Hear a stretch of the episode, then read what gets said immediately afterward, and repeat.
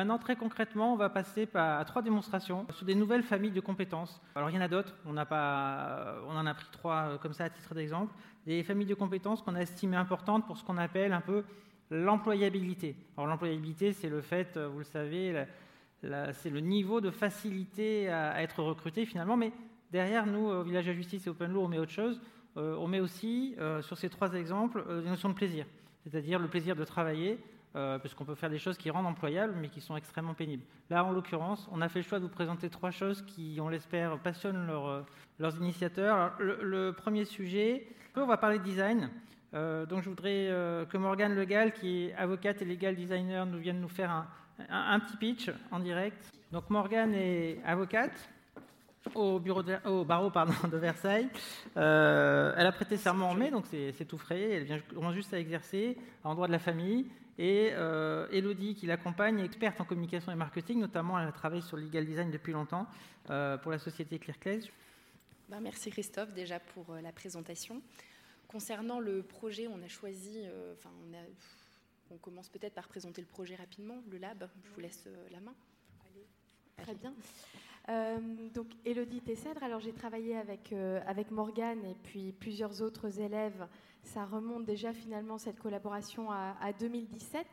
Euh, pour, au sein du lab Law by Design de l'ERAGE, l'école d'avocats basée à Strasbourg, pour mettre, en mettre, en place des, projets d'accessibilité au droit. Voilà. ce lab, d'ailleurs, a, commencé en 2017, donc Morgane faisait partie de la première promotion.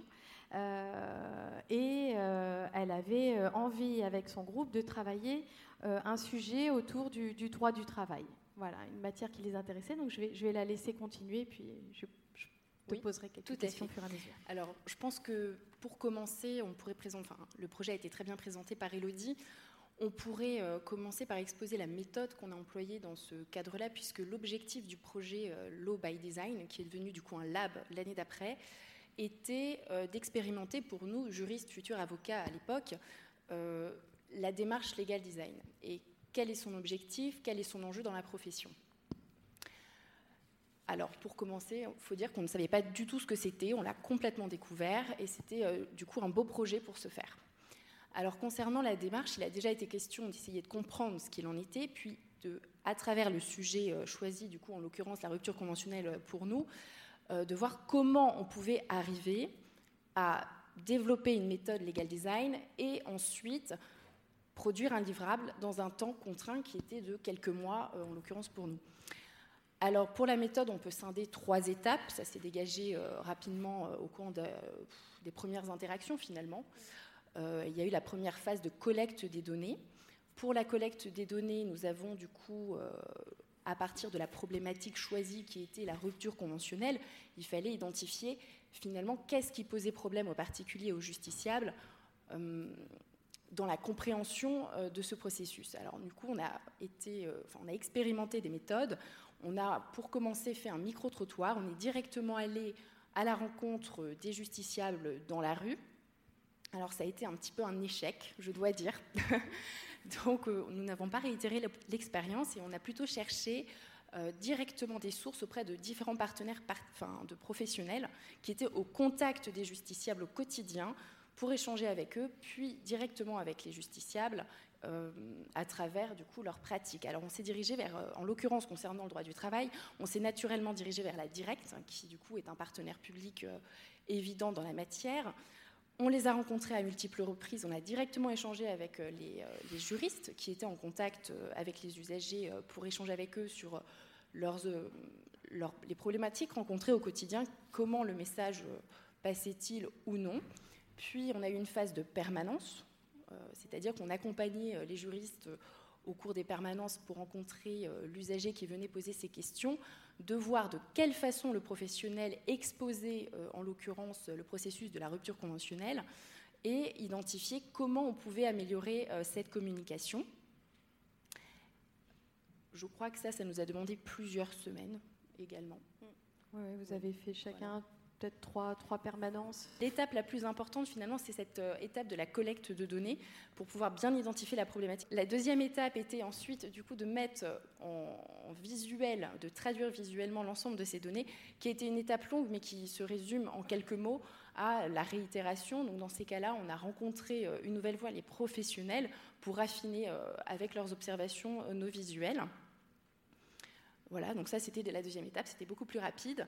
Euh, ça nous a demandé quelques semaines, plusieurs rencontres, mais euh, c'est celle qui se traduit le plus rapidement, qui nous a posé finalement le moins de difficultés. Et puis après, nous avons confronté avec d'autres professionnels, mais là je vais laisser la parole à Elodie euh, qui du coup nous avait emmenés à Paris. Et la dernière phase, pour la dernière phase, ça a été présenté à, à Open Law et avec le concours des personnes qui étaient présentes. Euh, juristes dans d'autres domaines, ou avocats, ou euh, designers, ou informaticiens. Euh, voilà, ça a permis ensuite de, remettre encore en question des choses et, d'aboutir au livrable qu'on voit là et qui a ensuite été utilisé par la directe. Pour conclure, avant de, passer le micro, qu'est-ce que ça a pris collectivement Moi, j'ai l'impression qu'en tout cas, pour, tous les élèves qui, ont participé, il y a eu cette obligation de travailler ensemble. Alors peut-être ça rentre bien dans les mœurs, hein. là on parle de 2017, hein. on ne parle pas de, pas de 2019. Donc les choses ont bougé et c'est tant mieux. Moi, c'est tout du moins l'impression que je, m'en fais en intervenant euh, en école d'avocat, euh, de façon générale, pas que à Strasbourg. Mais, euh, mais en tout cas, cette, voilà, cette, cette incitation très forte à, à, travailler ensemble et puis à contribuer finalement positivement au sein d'un groupe, que chacun trouve sa place personne n'étant le sachant, le pilote, mais, étant un humble contributeur à un projet, c'est pas évident ça. Enfin, c'était pas évident à l'époque pour les juristes. Et je pense que pour les avocats, ou enfin élèves avocats, et en en sortant euh, du projet, euh, souvent euh, on a entendu le c'était dur. je confirme. C'était dur, on a failli se brouiller, mais quand même, on a appris des trucs. et on en parlait ensemble. Et ça perdure. Donc, en parlant des soft skills un petit peu travaillés, c'en était une, il y en a eu d'autres, il y a eu l'empathie, hein, parce il fallait se mettre à la place euh, quand même euh, de la personne de la directe, et puis, euh, et puis aussi des, surtout des, chefs d'entreprise et, des, et des, des, salariés qui viennent les voir. Donc c'est deux des, compétences qui étaient soulevées par Christophe Roquilly et puis par vous-même également. Donc on retombe bien sur nos pieds. Merci. Deuxième, deuxième aspect qu'on a qu'on a, voulu euh, mettre en avant euh, aujourd'hui, c'est la conduite de projet. Conduire un projet, entreprendre, on l'a un peu dit euh, notamment ce matin, ça fait de plus en plus partie de, ce qu'on attend d'un professionnel du droit. Et donc pour, illustrer cet aspect, nous avons demandé, et je l'en remercie, Nathalie Goutalan d'intervenir et de présenter à l'IMSAFE, qui est dans une pleine phase de roadshow, puisque après avoir gagné le prix du concours d'innovation du CNB euh, il y a quelques semaines, vient aussi de gagner le concours du prix de l'incubateur de Montpellier. Euh, non, pas tout à fait. En fait, on n'a pas participé, mais on a ah, soutenu euh, l'événement sur le légal un petit peu. Et, et, donc, il y a qui donc est élève avocat au, à, Montpellier. Et elle sera accompagnée par Pierre Berlioz, donc il va pouvoir peut-être vous questionner sur cet aspect entrepreneurial-là. Faire le candide. Voilà, merci. Et donc je disais, s'il y a des pans du droit qui s'effondrent, eh bien, en contrepartie, il y en a d'autres dont il faut absolument euh, se saisir. Et à l'IMSAIF, c'est un projet qui tourne autour euh, du risque alimentaire. Je pense que ça parle à tout le monde. Euh, et c'est un projet qui a été récompensé il y a peu de temps, puisqu'il y, y, a un tout petit mois, par le concours projet innovant du Conseil national des barreaux, puisque nous avons remporté le prix du jury. Ça a été une très belle aventure, ce concours, mais moi j'ai le sentiment qu'en fait l'aventure ne fait que commencer quand je vois euh, l'engouement qu'on peut, constater autour de notre projet. Alors, conduire un projet, entreprendre, qu'est-ce que c'est? Eh Je vous propose d'entrer tout de suite dans le vif du sujet à travers cette expérience que j'ai pu avoir avec Alimsafe. Euh, N'importe quel projet commence toujours par une idée, évidemment. Euh, cette idée, elle peut être plus ou moins originale, elle peut être plus ou moins bonne, mais en tout cas, c'est votre idée, et puis vous avez euh, envie de, la défendre et de la tester. Cette idée, le premier test que vous allez lui faire passer, en fait, c'est le test du temps. C'est pour ça qu'en fait, tout projet naissant, il va entrer dans une phase qu'on pourrait appeler une phase de gestation. Cette gestation, en fait, en fonction de la nature de votre projet, elle va être plus ou moins longue. Et il y a des extrêmes. Alimsafe est euh, un petit peu à l'extrême sur ce point-là. Euh, la gestation, évidemment, si vous avez une idée qui peut être concurrencée facilement, vous allez la rendre la plus courte possible pour ne pas être coiffé sur le poteau pardon, par un projet qui serait concurrent. par contre, si vous avez des étapes à franchir qui peuvent vous amener à rendre votre projet encore plus grand et encore plus intéressant, il va falloir apporter un, soin tout particulier à cette étape. Vous allez faire appel à vos ressources personnelles, vous allez vous fier aussi à d'autres sources d'inspiration et vous allez faire grandir votre projet pendant cette phase. Alors comme je disais, Alimsafe, c'est un petit peu une exception, puisque en réalité, l'idée d'Alimsafe, elle m'est venue euh, personnellement il y a quand même 7 ans, en 2012. J'étais alors inspecteur dans les services d'hygiène depuis déjà pas mal d'années, et euh, je constatais vraiment qu'il y avait un besoin d'accompagnement très fort pour les professionnels de l'alimentaire, euh, aussi bien au niveau technique que juridique. J'ai donc lancé un premier, euh, un premier, une ébauche de projet qui s'appelait à l'époque Planète Hygiène. Ça fait sourire maintenant. Mais qui a été un flop. En fait, je me suis retrouvée face à une série de portes fermées. Déjà administrativement, puisque je voulais lancer ce projet prudemment en dehors des régions où j'exerçais en tant qu'inspecteur. Et euh, ça a été très compliqué administrativement. Et puis surtout, quand euh, je me suis, euh, j'ai plus creusé en fait les offres de services que je voulais proposer, et notamment les offres juridiques. Eh bien, je me suis tout simplement rendu compte qu'en fait, la plupart de ces offres, elles correspondaient à la définition de la consultation juridique. Et moi, même si j'avais appris des notions du droit sur le tas, en réalité, je n'étais pas juriste à ce moment-là. Voilà, j'avais une formation plutôt en biotechnologie. J'ai donc fait la démarche dès que possible d'aller m'inscrire en première année de fac de droit. Et j'ai fait tout le parcours en fait pour aller décrocher euh, vraiment ce sésame qui me permet aujourd'hui d'entrer euh, dans la profession d'avocat puisque je suis actuellement élève avocate. Voilà, donc ça a été vraiment une incubation particulièrement longue qui n'était pas forcément risquée puisqu'en fait ce parcours-là me donnait euh, une double compétence qui était particulièrement difficile à concurrencer. Mais en tout cas, ça a été une période très importante pour ouvrir beaucoup, beaucoup de portes et beaucoup de perspectives sur notre projet. Alors, quand on arrive à un moment donné, on fait un constat. Et ce constat, ça s'appelle le saut quantique. Alors ça, ce n'est pas moi qui l'appelle comme ça, c'est une, notion de développement personnel. Qu'est-ce que c'est le saut quantique? En fait, c'est quand vous constatez que ça y est, vous êtes sur les rails, votre projet, il est prêt et vous pouvez vous lancer. Il y a une image en fait qui parle à tout le monde pour euh, comprendre cette notion, c'est qu'on se souvient tous du moment où ça y est, on était en train d'apprendre à faire du vélo et d'un coup on est parti, on n'avait plus de petites roulettes et on n'avait plus de main pour nous pour nous guider, euh, ni sur la selle, ni, euh, ni dans le dos. Voilà, c'est vraiment le moment où on se souvient, on est presque surpris à ce moment-là, et ça y est, on est parti tout seul. Voilà, quand on a un projet, il y a un moment où vraiment on ressent ce, on ressent ce sentiment-là et on sait que voilà, on est sur la bonne voie, on est lancé. Quand on en est là, il s'ensuit une phase qui est une phase d'accélération. Et c'est évident, pourquoi? Parce que là, on commence à parler de son projet, et du coup, ça devient dangereux, c'est-à-dire qu'on peut être concurrencé et coiffé sur le poteau par quelqu'un qui pourrait euh, euh, proposer l'équivalent. À ce moment-là, je trouve qu'il est très intéressant de se pencher sur euh, les, opportunités qu'on peut avoir, comme, de participer à des concours d'innovation. Le principe du concours d'innovation, qu'est-ce que c'est? En fait, comme on peut le voir sur cette illustration, on met vraiment votre idée au centre et on lui apporte un certain nombre de compétences. On fait un travail qui est un travail collectif on vous met dans des conditions qui sont vraiment les conditions très favorables à la créativité. En plus de ça, vous avez une notion de compétition, puisqu'il y a d'autres projets qui sont en concurrence avec vous, donc vous êtes amené à vous surpasser. Mais ces conditions-là, en fait, elles donnent une vraie impulsion à votre projet et elles vous permettent de, de le développer d'une façon que vous n'imaginez pas quand vous vous inscrivez à ce type de concours. Dans notre parcours euh, avec le CNB, euh, dans le concours projet innovant, il y a une chose qui m'a vraiment marqué, c'est les premières consignes qu'on a reçues dans les tout premiers contacts qu'on a eus avec l'Observatoire de la profession d'avocat, et là on nous a dit ne, ne vous donnez aucune limite, affranchissez-vous vraiment de toute limite. Et ça, c'était un discours qui était très surprenant pour moi. Je ne voyais pas du tout la profession d'avocat sous cet angle-là, et ça a été vraiment euh, révélateur de quelque chose, et ça a été très favorable pour la créativité. Alors, le projet LimSafe, je vais vous en parler quand même un petit peu. Donc, c'est une plateforme qui est dédiée à la gestion du risque alimentaire.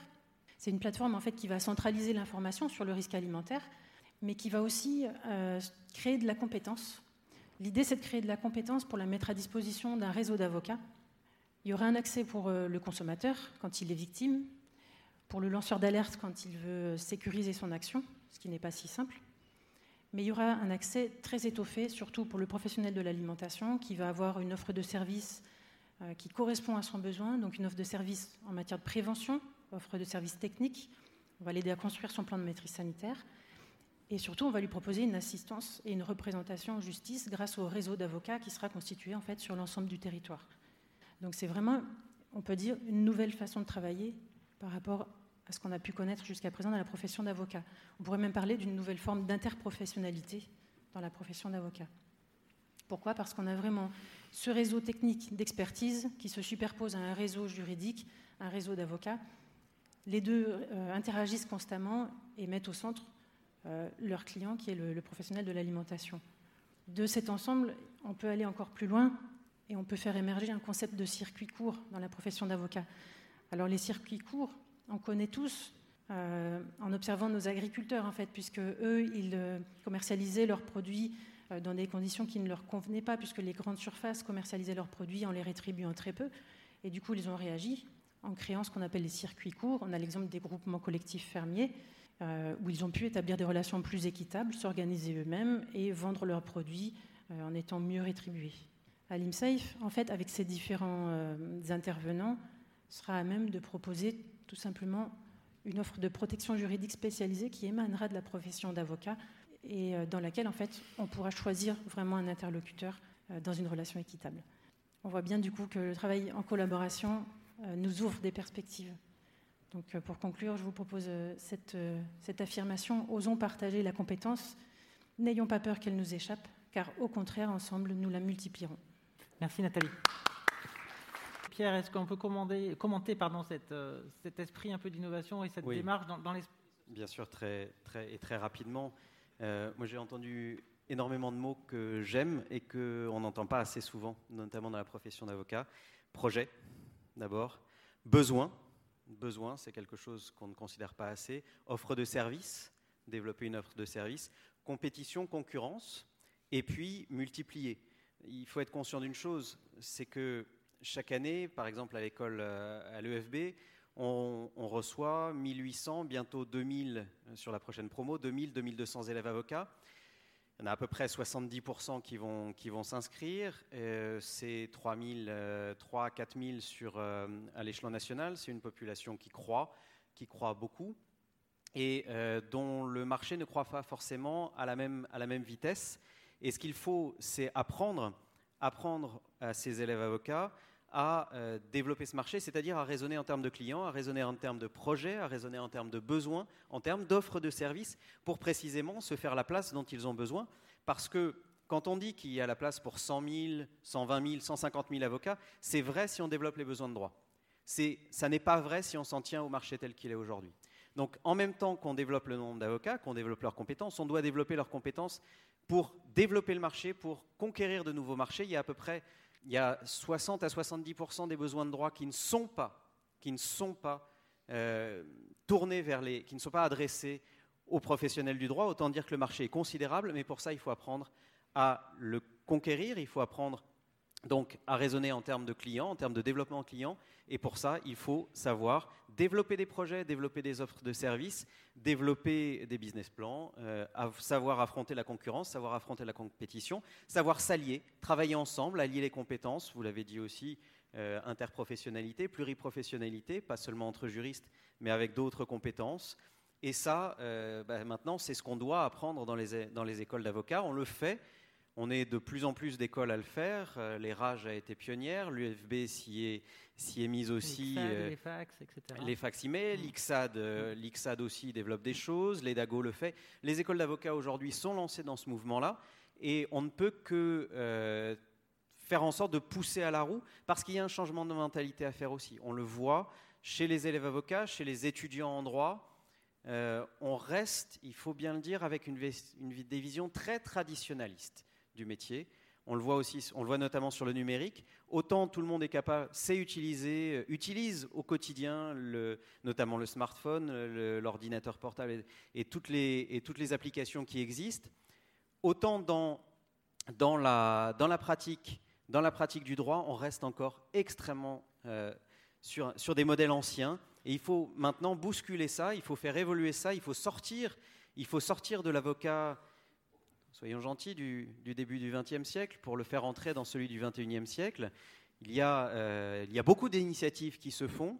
Les élèves avocats, de plus en plus, entrent dans cet état d'esprit et il faut, le développer. Il faut des, pionniers comme vous. Il faut des, gens qui donnent, cette impulsion-là. Et à partir de là, oui, il y a la place pour 100 000, 150 000, 200 000 avocats, bien sûr.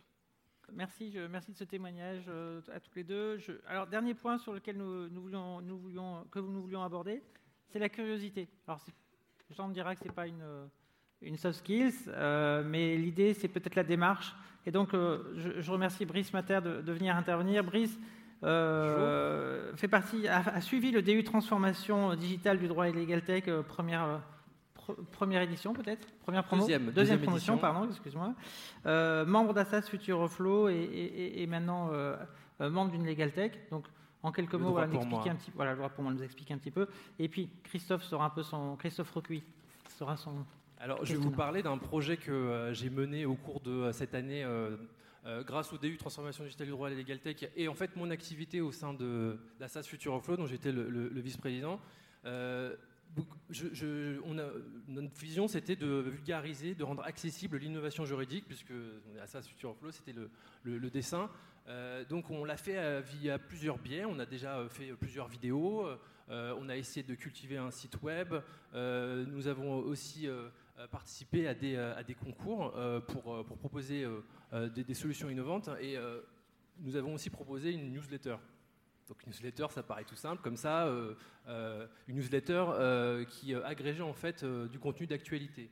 Donc moi, ce que j'avais envie, c'était pas de faire une newsletter avec 10 articles, j'avais envie de faire une, une newsletter avec autant d'articles qu'il y a de, personnes qu'on vise en fait, parce qu'en 10 articles, on ne peut pas satisfaire un ensemble d'auditoire qui était composé d'avocats, de notaires, de directions juridiques, de juristes. Euh, donc j'ai essayé d'aller un peu plus loin et j'ai essayé de regarder comment on pouvait faire pour faire un peu mieux et plus complexe. Euh, je me suis documenté, j'ai regardé, donc bon, bah, Google Alert, ça ne suffit pas. Tu recules petit à petit. Pardon, je, alors j'avance. Euh, Google Alert, ça ne suffit pas. Non, non, euh, non, recule pas, avance. Les flux RSS ne suffisent pas non plus. Euh, donc, euh, sachant qu'il y, a beaucoup de sources d'informations aujourd'hui, euh, il y a évidemment les éditeurs juridiques, mais il y a aussi beaucoup de, blogs maintenant aujourd'hui. il y a aussi beaucoup de, podcasts. il y a du legal design. Enfin, l'information a explosé. dans sa, est devenue beaucoup plus complexe à, appréhender. il y a évidemment tous les titres de journaux qui propose aussi des articles qui intéressent un public de juristes. J'avais des petites connaissances, j'ai décidé de, de, regarder comment on pouvait faire pour déjà capter tout ce contenu. donc il se trouve qu'à ce moment-là, pendant que j'étais membre d'Assas Futuro Flow, j'étais aussi data analyst, donc je maîtrisais assez les outils euh, les outils comme Excel et comme Google Sheet qui permettent d'agréger euh, avec quelques scripts beaucoup de données. Donc euh, j'ai réussi à, capter une cinquantaine de sources de manière continuelle euh, pour, pour, pour, pour, essayer de les traiter. donc là, nouveau problème, comment on fait pour traiter une cinquantaine de sources qui proposent 2000 articles par semaine?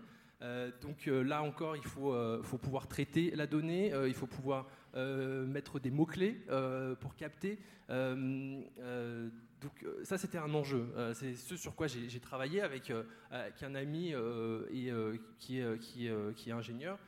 Et donc, on s'est employé à, à, proposer une nouvelle solution euh, d'agrégation de contenu. Euh, et euh, là, je me rejoins, je rejoins par rapport à ce qui a été dit tout à l'heure, l'idée de challenge. Je trouve évidemment que c'est dans les challenges qu'on est le plus innovant parce qu'il faut un intérêt. c'est bien d'avoir des idées, mais à un moment, il faut les pousser, il faut les montrer. et notamment les challenges et les concours de pitch, c'est le, c'est le seul moment, peut-être, euh, hormis évidemment les chiffres commerciaux, où les gens disent euh, ce qu'ils pensent vraiment, euh, avec des compétences. Donc, c'est ce que on est allé faire. on s'est préparé pour, plusieurs concours pour proposer cette solution. donc, là-dedans, il y a quand même, tout au long de, ce projet, la, curiosité et l'auto-apprentissage qui est rentré en compte de manière permanente euh, C'est-à-dire qu'à chaque fois, il y a un nouveau problème. Comment on fait pour résoudre ce problème euh, Aujourd'hui, on a une époque où on a la chance d'avoir YouTube. Donc, euh, tout le monde connaît YouTube. on est à l'époque des tutos. Donc, aujourd'hui, si on veut de l'information sur beaucoup de sujets, notamment si on veut si on veut s'améliorer sur ces soft skills digitaux, eh ben, il y a l'embarras du choix. il y a toujours des, gens qui nous expliquent ce, qu'il faut faire. donc c'est ce que j'ai fait pour, à chaque étape de ce projet. Et donc on, allait défendre le projet à Legal Pitch Party de l'incubateur du barreau de, Montpellier. Euh, donc euh, nous n'avons pas réussi à convaincre euh, l'auditoire. la semaine d'après, c'était Technodroit, Technodroit 92 qui était organisé par, par, le dans lequel il y avait plusieurs équipes. Et, j'ai remporté le prix avec le prix de la FJE. D'ailleurs, je salue celle qui me l'a remise, qui est dans la salle. Et, et, donc, c'est en ça que cultiver sa curiosité euh, en fait, c'est quelque chose qui se construit euh, en permanence, euh, tout le temps, parce qu'en fait, à chaque étape, à chaque difficulté, en fait, c'est un nouveau challenge qu'on ne peut que satisfaire, qu'on ne peut que remporter. En, satisfaisant une certaine curiosité. Il faut être curieux pour avancer, il faut être curieux pour trouver une nouvelle solution, il faut être curieux pour avoir des idées innovantes, ça peut aider un petit peu. et, voilà merci Brice. Euh, Christophe, qu'est-ce que, qu'est-ce que vous dites à, vos étudiants à euh, ce sujet sur la curiosité et la veille Qu'est-ce que vous leur conseillez? Bah, Déjà, je lui dis bravo. Ça, c'est le premier, premier mot. Deuxième chose, je pense que c'est important pour les, les, jeunes qui sont dans cette salle de réussir à se projeter. Et je pense que c'est plus facile de se projeter quand on a devant soi des exemples de personnes qui ont euh, à peu près le même âge, plus facile qu'avec une personne d'un certain âge, on va dire, comme, ou d'un âge certain comme moi. Moi, j'ai deux questions, euh, deux questions pour toi. Euh, la première, c'est, euh, tu parles de curiosité. Moi, les, gens les plus brillants que j'ai rencontrés dans ma vie professionnelle étaient des gens curieux, curieux de tout, qui auraient voulu certainement vivre 3, 4, 5, 6 vies en même temps, mais qui ont dû faire avec la nature humaine.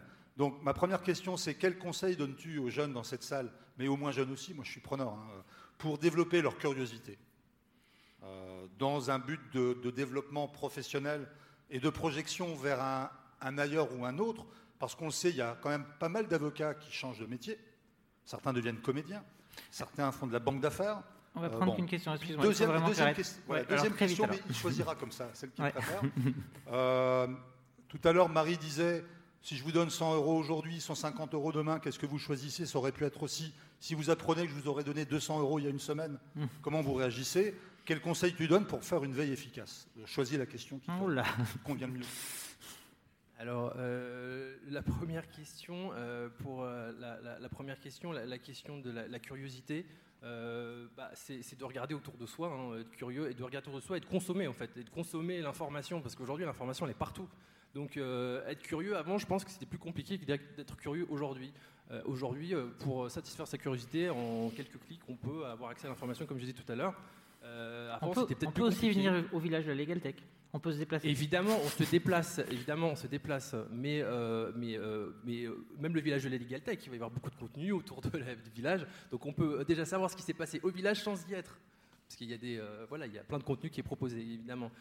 donc, je pense qu'aujourd'hui, il n'y a plus d'excuses pour ne pas satisfaire sa curiosité et que, bah, quel conseil donner? Bah, consommer, consommer l'information partout où elle est.